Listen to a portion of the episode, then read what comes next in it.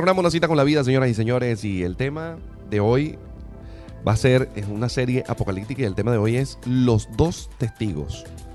Y, y para esto, bueno, quiero que usted se ubique en su Biblia en el capítulo 11 del libro de Apocalipsis, donde pues estamos desarrollando. Hoy me escribió un joven y me decía, pastor, tuve que entrar a una reunión y no pude escuchar completo el, el- el programa y... Pastor, ¿dónde están las predicaciones? Las estoy buscando en el podcast desesperado. No las consigo, no me quiero perder ni una sola saga apocalíptica porque mi familia y yo estamos en... Le cálmate, cálmate, cálmate. Don't worry, baby. Take it easy. ¿Sí?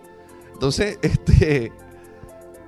eh, bueno, ya estamos, esta semana, Dios mediante, subimos toda esta, esta saga apocalíptica, la vamos a subir a nuestros podcasts, para que ustedes lo puedan disfrutar desde allí. Y bueno, señores, agarre su Biblia y vamos a comenzar a leer el capítulo 11 de Apocalipsis. Y el tema del día de hoy, los dos testigos. Y dice la palabra del Señor. Entonces fue, me fue dada una caña semejante a una vara de medir y se me dijo, levántate y mide el templo de Dios y el, alta- y el altar y los que adoran en él, pero el patio que está fuera del templo déjalo aparte y no lo midas porque ha sido entregado a los gentiles. Y ellos pisarán la ciudad, la ciudad santa, 42 meses. De una vez, adelanto, 42 meses es 3 años y medio, que es 1260 días, que es el tiempo de la gran tribulación, ¿ok? Y daré a mis dos testigos que profeticen por 1260 días, vestido de cilicios. Es lo mismo que 42 meses. ¿Estamos bien? 3 años y medio. ¿Cuántos días van a predicar los testigos? 1200, 3 años y medio. Estos testigos son los dos olivos y los dos candeleros que están delante del Dios de la tierra. Si alguno quiere dañarlos, sale fuego de la boca de ellos y devora a sus enemigos. Y si alguno quiere hacerles daño, debe morir él de la misma manera. Estos tienen poder para cerrar el cielo a fin de que no llueva en los días de su profecía y tienen poder sobre las aguas para convertirlas en sangre y herir a la tierra con toda plaga cuantas veces quieran. Cuando, cuando hayan acabado su testimonio, la bestia, la bestia que sube del abismo hará guerra contra ellos y los va a vencer y los va a matar. Y sus cadáveres van a quedar en la plaza de la grande ciudad que en sentido espiritual, escuche, que en sentido espiritual, no es el nombre literal, sino que en sentido espiritual se llama Sodoma y Egipto. A esta le vamos a llamar Sodogicto, donde también nuestro Señor fue crucificado. Y los de los pueblos, tribus y lenguas y naciones verán sus cadáveres por tres días y medio. Tres días y medio. Verán sus, sus cadáveres por tres días y medio. Y hago aquí una acotación. Tres días y medio. 1260 días. 42 meses. Y tres años y medio. Es lo mismo. Escuche. ¿Por cuánto tiempo van a ver los cadáveres? Por tres días y medio. Que no son literales. Que son tres años y medio. Sí, para que vaya entendiendo aquí. Ajá. A ver. Dice acá entonces. Y todos los pueblos, tribus, lenguas y naciones verán sus cadáveres por tres y medio y no permitirán que sean sepultados. Y los moradores de la tierra se regocijarán sobre ellos. Los moradores de la tierra, entiéndase, el mundo en total, se van a regocijar sobre ellos. Yo quiero que vaya analizando de verdad si son dos personas literalmente. Y cómo todos los moradores de la tierra se van a regocijar sobre ellos. Si son dos personas nada más o es un gentilicio. Y se alegrarán. Y se enviarán regalos unos a otros porque estos dos profetas habían atormentado a los moradores de la tierra. Todo el mundo. Dos profetas habían atormentado a todo el mundo. Pero después de tres días y medio, es decir, al final de la gran tribulación, entró en ellos el espíritu de vida enviado por Dios y se levantaron sobre sus pies y cayó gran temor sobre los que los vieron. Y oyeron una voz del cielo, ojo pelado, ojo pelado aquí, que decía, suban acá. Y subieron al cielo, escuche, en una nube. Si tiene alguien al lado, dígale, suben al cielo en una nube. Y sus enemigos lo vieron ¿Ustedes se acuerdan de esa canción que cantaban en la iglesia? Le verá, le verá, todo ojo le verá. Y le verá, y le verá, todo ojo le verá. En una nube yo sé que todo ojo le verá. ¿Se acuerdan de esa canción? Ok. Ojo pelado porque tiene que ver con esto. En aquella hora hubo un gran terremoto y la décima parte de la ciudad se derrumbó y por el terremoto murieron el número 7000 hombres. Y los demás se aterrorizaron y dieron gloria al Dios del cielo. Atención con esto porque este texto, el 13, es una de las manifestaciones de los sellos, trompetas y copas. El segundo ahí pasó y aquí el tercer ahí viene pronto. El séptimo ángel tocó la trompeta y hubo grandes voces, truenos que decían los reinos del mundo han venido a ser de nuestro Señor y de su Cristo y reinará por los siglos de los siglos. Lo poderoso acá es que eh, quiero compartirles la explicación de estos dos testigos. Porque la gente empezó, no, que como tiene uno de ellos tiene poder para convertir el agua en sangre, ese es Moisés. Porque el cuerpo de Moisés nunca se consiguió. No, y, el otro hace descender fuego del cielo y cierra el cielo. Ese es Elías. Y como en la transfiguración, pero cuando usted ve la transfiguración, en la transfiguración hay una diferencia. Entonces no concuerda la transfiguración con el tema de Apocalipsis. Entonces empieza la gente, bueno, son dos personas. Yo les voy a nada más citar un texto. Cuando Jesús estaba hablando acerca del Seol, del Hades, el lugar donde las personas iban a ser atormentadas, él contó una historia. Dijo, una vez había un hombre que era muy rico y otro que era muy pobre, llamado Lázaro, que se sentaba a la puerta de este para comer las migajas que caían. Bueno, total es que el punto es que el rico murió, Lázaro también. Lázaro fue llevado por el Señor al seno de Abraham para ser consolado. A esto llamaremos el lugar de reposo, el paraíso. Y el otro fue llevado eh, por los demonios al lugar de tormento. Dice que estaba atormentado y por allá el sitio estaba tan cerca. Este, este es materia de otro, de otro, este es otro tema que podemos desarrollar más adelante. Dice que estaban allí y estaba tan cerca el lugar que el rico comenzó a gritar: eh, Abraham, Abraham, dile a Lázaro, porque me imagino que, se dio, se percató. Ay, mira, sé que está ahí es Lázaro, se lo conoció. Miren lo cerca que estaban. Y al mismo tiempo tan lejos. ¿Sí? Hay una canción que es tan cerca y tan lejos. ¿eh? Bueno, total. Entonces, resulta que dile a Lázaro que moje su dedo en agua y que me refresque. Entonces, Abraham le dice, mira, no, no hay manera. Los de aquí no pueden pasar para allá y los de allá no pueden pasar para acá, punto. Pues hay una cima que nos separa. Pero entonces déjame ir o envía a alguien para que le predique a mis familiares de manera que no vengan a este lugar de tormento, vale, que estoy atormentado aquí, mi conciencia me está matando, yo estoy sufriendo. Y Abraham le responde así, a Moisés y a los profetas tienen, óiganlos a ellos. El asunto es que para el momento en que Jesús está relatando esa historia, que algunos dicen que es una parábola, pero realmente era una historia. Jesús en ningún momento dice, te voy a contar una parábola. No. Jesús dice, les voy a contar algo. No lo cuenta como parábola, cuenta como una historia. Para que sepan que lo que está diciendo Jesús es literal. Lo que está explicando Jesús ahí es literal. ¿Cómo es que Moisés, a Moisés y a los profetas tienen tu familia? Que están en la tierra.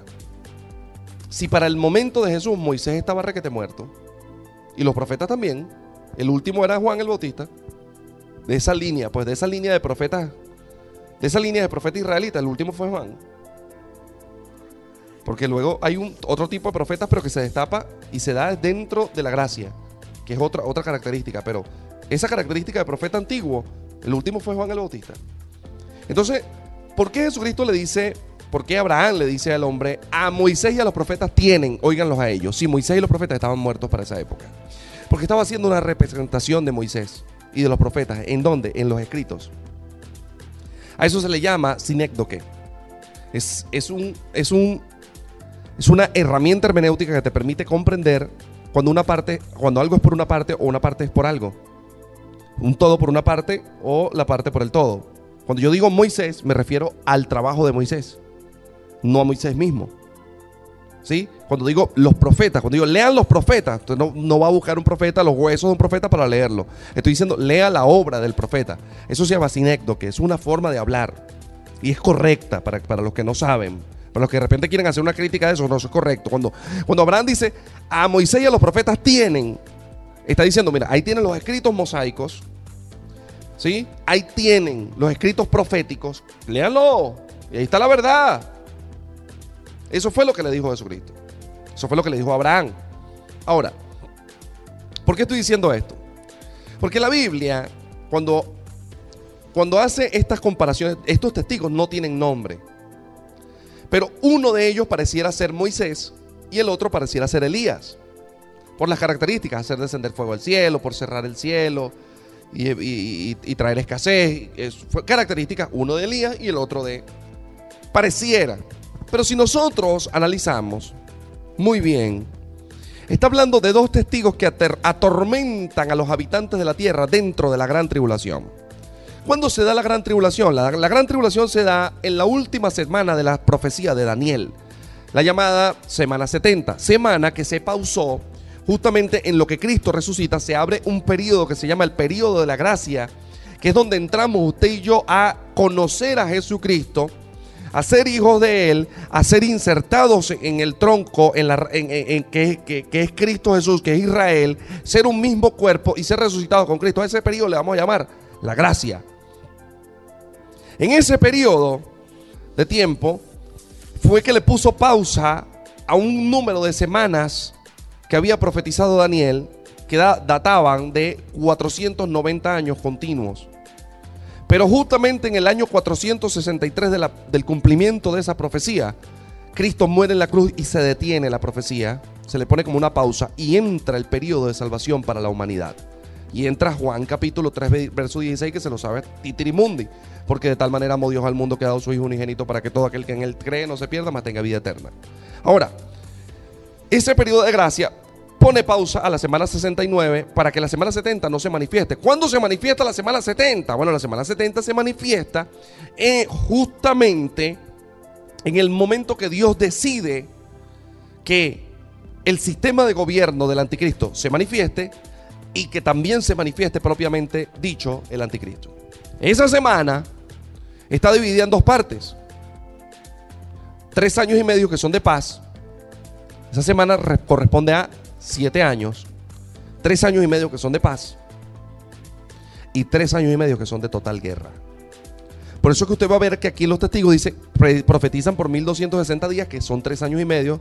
Después dice por 42 meses, que son tres años y medio. Después dice por tres días y medio, que está poniendo días por año, que son tres años y medio. Ahora el asunto es que dentro de la gran tribulación, que es la propia manera, va a llegar un momento en que el anticristo, porque eso va a venir así como paz y tranquilidad, pero en, a la mitad de esos siete años, el anticristo agarra y se quita la, la máscara y se pone la peluca. Y dice, vale, mira, vale, yo no soy ni bueno ni chévere. Yo lo que soy, yo lo que soy es el diablo, vale. Punto, chico. Yo soy hijo del diablo. Y el tipo hace guerra contra Israel. Solamente contra Israel, contra cualquier cosa que hable de Dios. Y aquí es donde quiero entrar. Es sabido, es sabido que muchos cristianos no van a resucitar.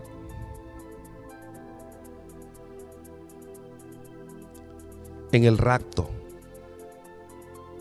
sino que mucha gente se va a quedar. Te dirá, ajá, pastor, ¿y qué pasa si me quedo? Si te quedas, tú vienes a formar parte de los que van a ser perseguidos en esos tres años y medio. Uy, pastor, entonces como que es mejor irse con Cristo en la, primera. Claro. Es mejor irse con... Por eso hay que vivir sabroso, ser un buen cristiano, para resucitar aquí en el primer, en el primer tanganazo. Porque si te quedas, papadito lindo, mamacita linda, hija linda, señora, abuela, si te quedas, formas parte de ese grupo de gente que es perseguida dentro de la gran tribulación. Ahora, ¿Los dos testigos son dos personas literales? Puede ser que sí. Puede ser que no.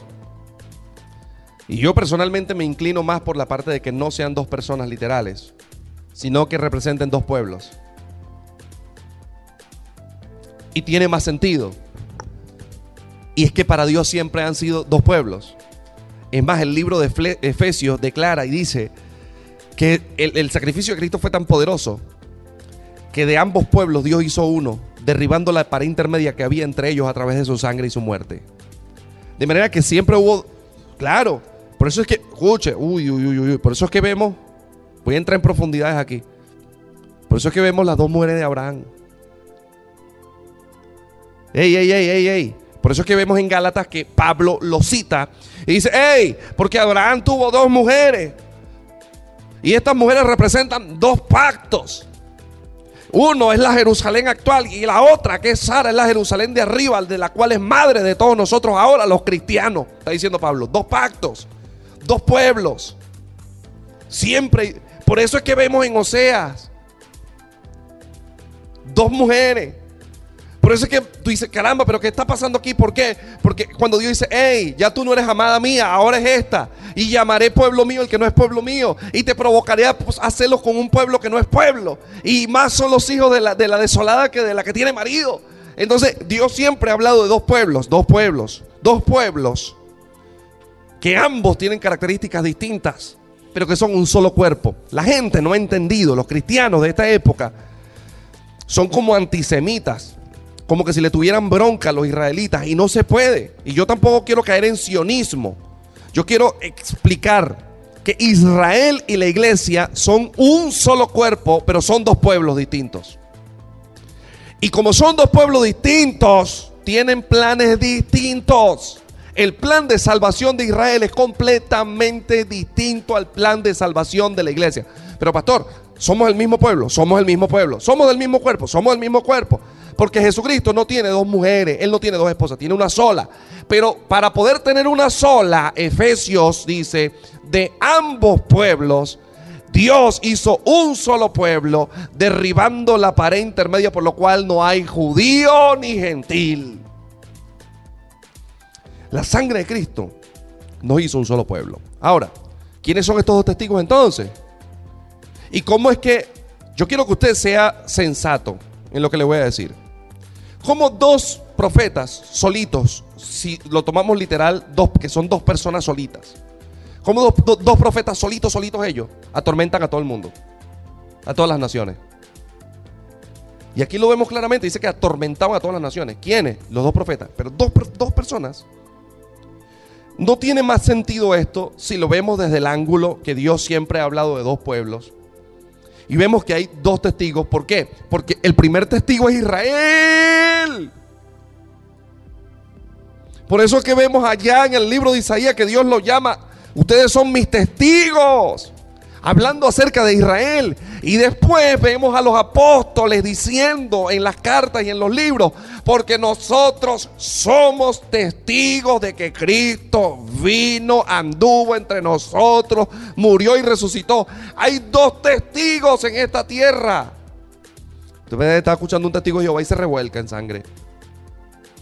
Pero hay dos testigos en esta tierra. Uno es el pueblo de Israel y otro somos nosotros que seguimos testificando del nombre de Jesucristo en esta tierra. Por lo cual, estos dos testigos son dos pueblos. Es una muchedumbre. Ahora, usted puede creer, usted puede seguir, si a usted le enseñaron que los dos testigos eran Elías y Moisés, felicitaciones. Usted puede seguir creyendo eso, usted no es enemigo mío, ni usted se va para el infierno por eso, ni yo me voy para el cielo porque yo diga esto. Pero sí le voy a decir una cosa. Dos pueblos. Recuerde esta palabra porque hasta la vuelven a citar en el libro de Hechos. Y les provocaré a celos con un pueblo que no es pueblo. Porque Dios está trabajando ahorita bajo este principio. A los suyos vino, pero los suyos no lo recibieron. Ese es el primer pueblo. Mas a todos los que le recibieron, les dio potestad de ser hijos de Dios. Ese es el otro pueblo. Pastor, ¿son dos pueblos? Sí. Pastor, ¿y cuántos cuerpos son? Uno. Pastor, ¿cuántos pueblos son? Dos. ¿Cuántos cuerpos son? Uno. Pastor, ¿cuántos pueblos son? Dos. ¿Cuántos cuerpos son? Uno. El cuerpo de Cristo es uno y dentro del cuerpo de Cristo está Israel. Hay cristianos que dicen, no, no, no, el cuerpo de Cristo es solo la iglesia. Está equivocado. Lea Efesios. De ambos pueblos hizo uno. Tiene un solo cuerpo, tiene una sola mujer. Solo que mezcló, por eso es que habla de la iglesia que es injertada en Israel. ¿Sabe? Por eso es que habla de eso, porque no hace otra planta, sino que la injerta. Dice, ya vaya, vaya, este también es, este pueblo es mío. Págate y lo injerto aquí, es mío. Estos dos testigos tienen características tremendas. Dice así, son los dos olivos. El olivo, usted tiene que entender que es la, la, mata, el árbol que produce la aceituna. Que de ahí es donde sacan el aceite de oliva. A eso se le llama un olivo.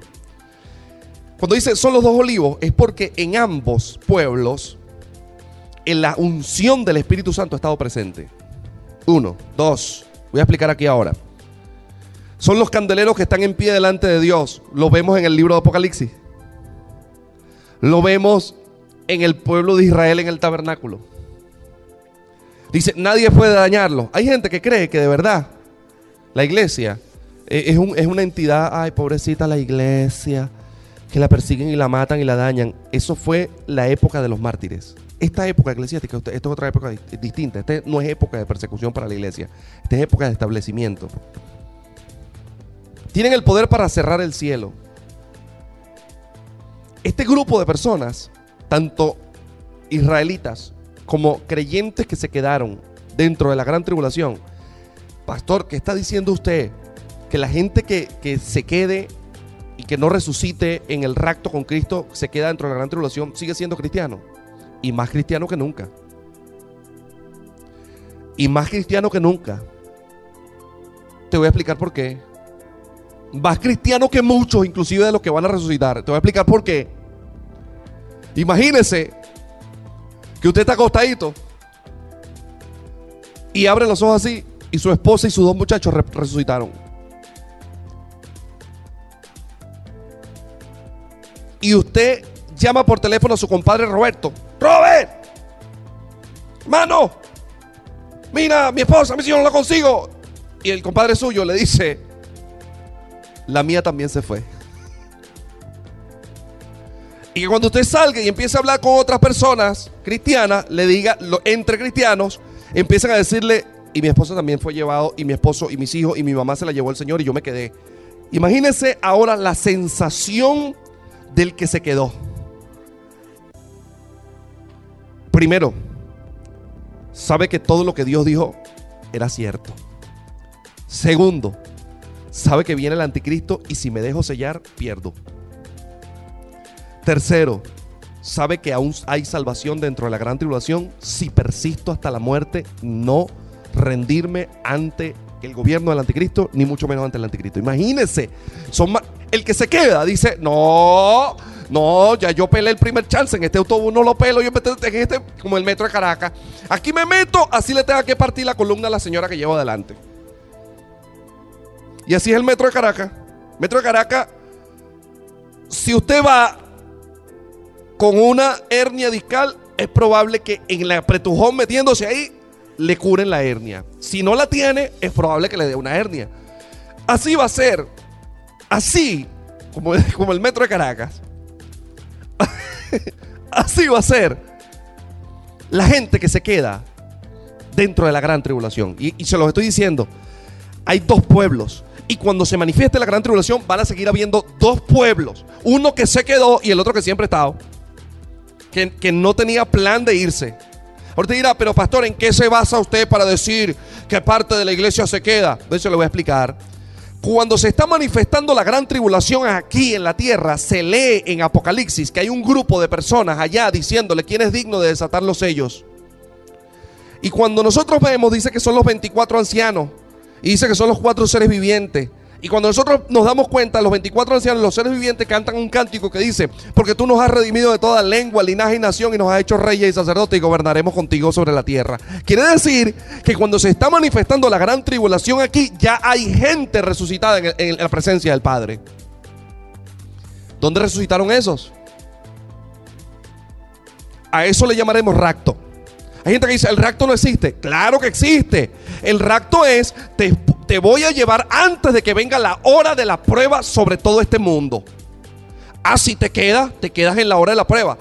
Pero, padre, padre, este, y me, y me puedo salvar después de que tú hayáis resucitado a, a tus hijos. Entonces el Señor te responderá, pues claro, pues claro que te podéis salvar.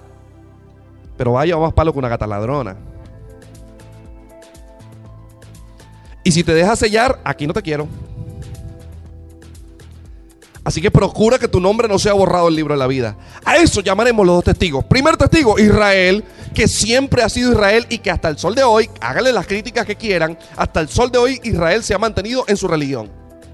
Es el primer testigo. El segundo testigo, todo ese poco de gente cristiana.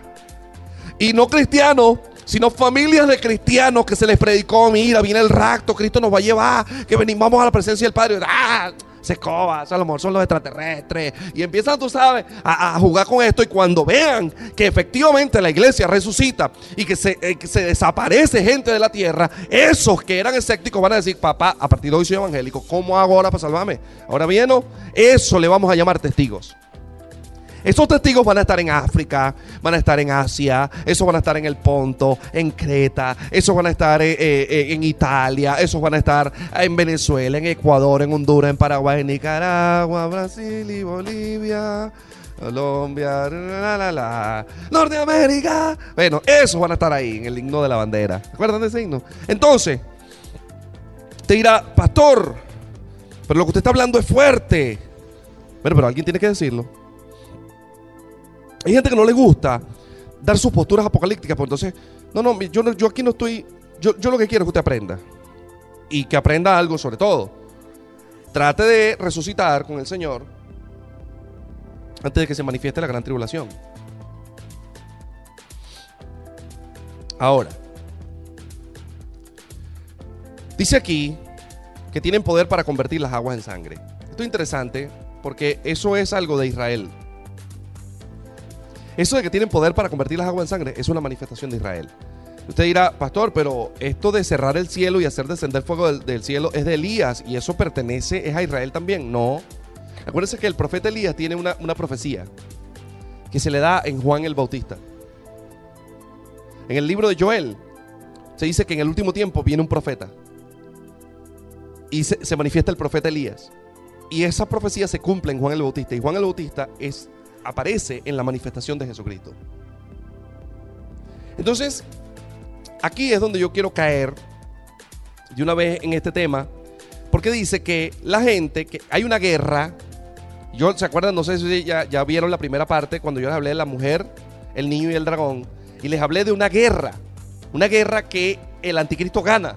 Dice que cuando ya no, no, no haya que hacer con los de Israel, dice, va a ser guerra contra el resto de la descendencia de la mujer, lo cual es, inmediatamente está hablando de la iglesia como tal, de, la iglesia que se queda, de la, iglesia, de la persona que se quedó y que ahora, yo, yo, yo lo llamo así, iglesia que se queda, pero del que se quedó que no era iglesia, papá. Que si se quedó es porque no era iglesia. ¿Ok? Ahora, lo tremendo aquí es que dice que esa guerra que hace el anticristo la gana y asesina a nivel mundial, sobre lo que podemos ver aquí, asesina a las personas. Dice que los cuerpos son puestos en una plaza de una ciudad que en sentido se llama Sodoma y Egipto. Yo quiero que usted entienda que no es una ciudad, sino que es el tipo de gobierno mundial. Sodoma y Egipto está representando a la primera bestia de Apocalipsis, al sistema de gobiernos, a los diez dedos de la estatua de Nabucodonosor a los diez cuernos de la bestia espantosa y horrible. Eso está representando. Te dice, pero ¿por qué, pastor? Porque es que casualmente Sodoma representa todo lo que es la desviación sexual y Egipto representa todo lo que es la desviación cúltica a Dios. Entonces está diciéndote, es, ellos van a estar en medio de un mundo depravado por la sexualidad. Y número dos, van a estar en medio de un mundo que va a estar lleno de idolatría como Egipto. Egipto tenía dioses, bueno, pues las moscas, las moscas eran dioses. El escarabajo era un dios, los perros eran dioses, el toro era un dios. Bueno, pues todo era dios ahí, el sol era un dios, la luna era ah, otro dios. Eh, eh, entonces, está tratando de decirte religión y al mismo tiempo, y al mismo tiempo, eh, te está tratando de decir depravación, que es el caso de Sodoma. ¿Sí? Y esto que estoy diciendo en esta hora dice, Sodoma y Egipto en sentido espiritual es el gobierno, es la influencia espiritual que va a estar sobre ese mundo. Ahora, estos dos testigos mueren, pero no mueren en un solo lugar. Si estamos hablando que esos dos testigos representan dos pueblos, no los van a matar a todos en dónde, no, los vamos a matar aquí en la plaza de Bicentenaria, de aquí a Maracay, no. Ellos mueren a nivel mundial. Porque, porque el sistema, la bestia, la primera bestia y la segunda bestia, que es el anticristo, va contra ellos donde quiera que estén. Y los asesinan. Y dice que al final de los tres días y medio, y aquí voy a cerrar esto, al final de los tres días y medio, dice que los cuerpos resucitan. Pero la gente no dejó que los cuerpos de los dos testigos fuesen enterrados de ese gentilicio, sino que los dejaron así. Mire, mire como la crueldad y se enviaban regalos unos a otros diciendo, ya, mire, ya no tenemos ni a los israelitas, ni a estos que decían ser cristianos y que el mundo se acababa y que hacían descender fuego del cielo y que, y que oraron para que el cielo se cerrara y, que nos causaron todos estos estragos. Esa gente eran los culpables. Déjenlos ahí que se los coman los amuros, nadie los entierre. ¿Y sabe qué va a pasar? Qué tremendo. Que al final de la gran tribulación, al final de los tres días y medio, al final de los tres años y medio, al final de los 1260 días, al final de los 42 meses, que es lo mismo, viene una resurrección de los muertos. Y es ahí, en esa resurrección de los muertos, en donde se puede cantar el coro. En una nube blanca, Cristo volverá. Con poder y gloria nos levantará. Yo quito nos y pongo los levantará. Voy a volver a cantar. En una nube blanca, Cristo volverá. Con poder y gloria los levantará. Cristo viene otra vez y nos llevará. Cristo viene otra vez. ¿Se acuerdan de esa canción? Bueno, esa canción es apocalíptica. Porque la manifestación de Cristo en una nube blanca es justamente y tiene que ver con el tema que desarrollé el miércoles pasado, que se llama la estatua de Nabucodonosor, donde venía del cielo una piedra no cortada con mano y golpeó la estatua en los pies. ¿Y cuántos dedos tienen los pies? Diez. ¿Cuántos cuernos tiene la bestia del Apocalipsis? Diez. Es decir, que está diciendo, voy a golpear el último reino del anticristo sobre esta tierra. La nube blanca es cuando Cristo desciende con sus ángeles y con la iglesia. Y hace una guerra que se llama la guerra de Armagedón, que la voy a hablar en el siguiente en el siguiente, ¿cómo se llama? La siguiente saga que me corresponda, ahí la voy a hablar, voy a hablar del Armagedón. Pero esto, escuche con atención, el final, cuando están resucitando esas personas, inmediatamente se está estableciendo una guerra, hay una guerra del diablo, el anticristo y la primera bestia contra Jesucristo, Israel y los santos del Señor.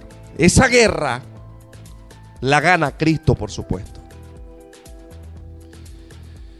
Yo les voy a regalar algunos textos aquí y ya con esto finalizo. No, no crea usted que, me estoy despidiendo más que un borracho, ni nada de eso, sino que, ¿sabe que no visto los borrachos? Ya yo me voy, yo me voy, no se termina ahí nunca.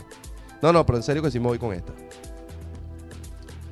Todo lo que se manifiesta en una nube, dígale al que tiene al lado, todo lo que se manifiesta en una nube es segunda venida de Cristo para establecer el reino en la tierra, inicio del milenio.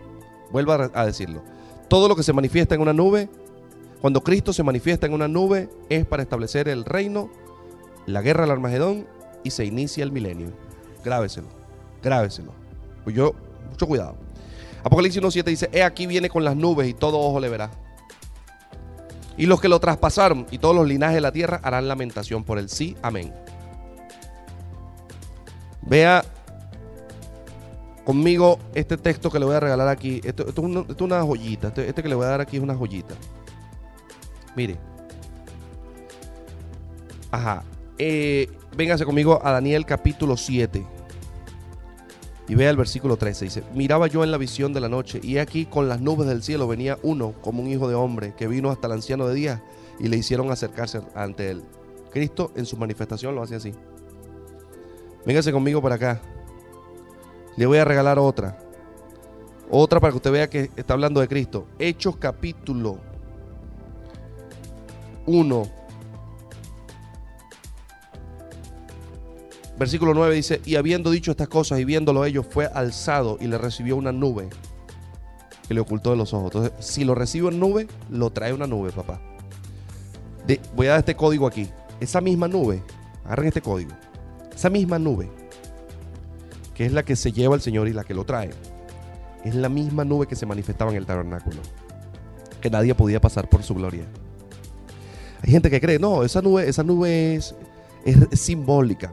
No, porque la nube que se manifestaba en el tabernáculo de reunión cuando Moisés no era simbólica, era una nube. Y el que tocaba esa nube, mire, lo pasaban para el barrio de los acostados donde no hay luz. Tocaba esa nube, está muerto. Ahí será Moisés que se quedaba ahí dentro de la nube y no le pasaba nada, pero a veces no podía entrar. Esa misma nube es la que trae al Señor Jesucristo en su venida en la guerra. Escuche, en la guerra de Armagedón. No quiero cómica. No quiero llantos después de esto. Voy otra vez. Pues empieza la gente y, no, pastor, no, no, no. No me vayan a caer preguntas porque concha le vale. Ahí voy poco a poco. Yo le estoy dando por tema, no se desespere. Pastorito, sí, ¿qué significa el sello? Yo después le hablo de los Pastor, y las trompetas. Cálmate. Yo voy por parte. Chale, vale. Entonces, Mateo 24, 30 dice así. Entonces aparecerá la señal del Hijo del Hombre en el cielo. Y entonces lamentarán todas las tribus de la tierra y verán al Hijo del Hombre viniendo sobre las nubes del cielo con poder y gran, gloria. Eso es una guerra. Eso es una guerra. No crea que viene, no, vengo una nube aquí y aquí lanzo los arcoíris y estrellitas. ¿Quién quiere escarcha? Hay escarcha para usted. No, papá. Cuando Cristo se manifiesta en esa nube, primero, resucita a los dos testigos. La resurrección dentro de la gran tribulación. Hay gente que dice, la única resurrección que hay es la de la iglesia cristiana antes de la gran tribulación. Eso es mentira está el rapto, que es una resurrección de la iglesia antes de la gran tribulación, y hay una resurrección dentro de la gran tribulación. Y les tengo otro dato, que eso se lo voy a dar después. Hay una resurrección después del milenio. Pero ahorita no les voy a... no se pierdan esta saga. Voy aquí, voy aquí, les voy a regalar otro. Mira lo que dice Primera de Tesalonicenses, capítulo 4. Verso 17 dice así. Luego nosotros los que vivimos, los que hayamos quedado, seremos arrebatados juntamente con ellos en las nubes para recibir al Señor en el aire y así estaremos siempre con el Señor. ¿Cuál es la diferencia de este texto con los otros que leímos? Que aquí el Señor no desciende. Aquí nosotros, y ahí yo me incluyo, diga nosotros subimos y nos vamos con Él. A esto llamaremos racto. Me voy antes de que empiece la gran tribulación aquí y esto se acabe, papá. Yo me voy en ese primer golpecito. En ese primer autobús que llegó a ese terminal, ahí me monté yo, apretadito, pues me monté. ¿Cuál es la diferencia? Que aquí dice, nosotros subimos, pero allá en Apocalipsis dice, desciende con gloria y poder. ¿Se vio la diferencia? El rapto, la gente no ve a Cristo. En el rapto, la gente no sabe, pasó, la gente desapareció aquí. En el rapto, nadie sabe qué fue lo que pasó la gente se fue. En el reino de Cristo, la gente ve la nube. Usted no ve aquí el lamento, dice. Y se lamentaron las personas. ¿Qué no dice? Tesalonicense no dice. Y se lamentarán. No, no, no, mira, vea lo que dice desde el 16, dice así. Más voy al 15. Por lo cual, desde el 14, chicos. Porque si creemos que Jesús murió y resucitó, así también traerá con Jesús a los que durmieron en él. Durmieron es morir. Por lo cual les decimos esto en palabra del Señor. Naguara, Pablo era un, era él, ¿verdad? Un crack. Que nosotros que vivimos, que habremos quedado hasta la venida del Señor, no precederemos a los que, a los que durmieron. Porque el Señor mismo, con voz de mando, con voz de arcángel y con trompeta de Dios descenderá del cielo y los muertos en Cristo resucitan primero. Luego nosotros los que vivimos, los que ya hemos quedado, seremos arrebatados. ¿Ves lo que dice? Arrebatados. Juntamente con ellos en las nubes para recibir al Señor en el aire. ¿Dónde lo recibimos? En el aire. Y así estaremos siempre con el Señor. ¿Se dan cuenta que se recibe el Señor allá? No hay un texto aquí que diga, y la gente miró cuando yo estábamos siendo levantados y lloraron. No, pero en Apocalipsis, en los dos testigos, dice, sí, cuando se empiezan a resucitar, la gente los ve resucitar, la gente ve los muertos que de repente un muerto tenía ahí un mes y chévere, uno tenía tres días, pero de repente imagínense un cadáver que dejaron ahí en la calle en la guerra que tiene tres años ahí tirado, que, que es hueso, y que la gente vea que el pedazo de hueso ese se levantó caminó y, le empieza a ponérsele piel al hueso así. ¡zum! Ah, imagínense esa resurrección. Entonces la gente dice que ahí, en esa resurrección, dentro de la gran tribulación, dicen, si ven la nube, si ven al Señor y si lamentan, aquí nadie ve al Señor. En Tesalonicenses nadie ve al Señor. Nada más nosotros. ¿Ya vio la diferencia? ¿Quedó la diferencia? Si, si usted no se durmió en esta predicación, si usted no se durmió en esta predicación, quiere decir que usted aprendió. Así que, bueno, no me queda más nada que recordarles ingresar a nuestra página web www.ministeriobpi.com. Síganos en nuestra red social de Instagram, arroba Pastor Carlos Villegas, y en nuestro YouTube como Iglesia Vida Plena Internacional. Además, recuerde mañana sábado estamos en TRB a las 9 de la noche, con repetición el domingo. A las 9 de la noche también. Ahí los vamos a esperar. Así que no se lo puede perder. En la dirección general tenemos a Marilis Ponce. En la producción general de la estación tenemos a Horarias. En los controles técnicos tenemos a Alexander Rojas. Y quien les habló, su pastor, amigo y consejero, Carlos Villegas. Chaito, señores. Nos despedimos de tu programa Una, cita, con la vida. Una, cita, con la vida. Hasta la próxima emisión. Gracias por sintonizarnos.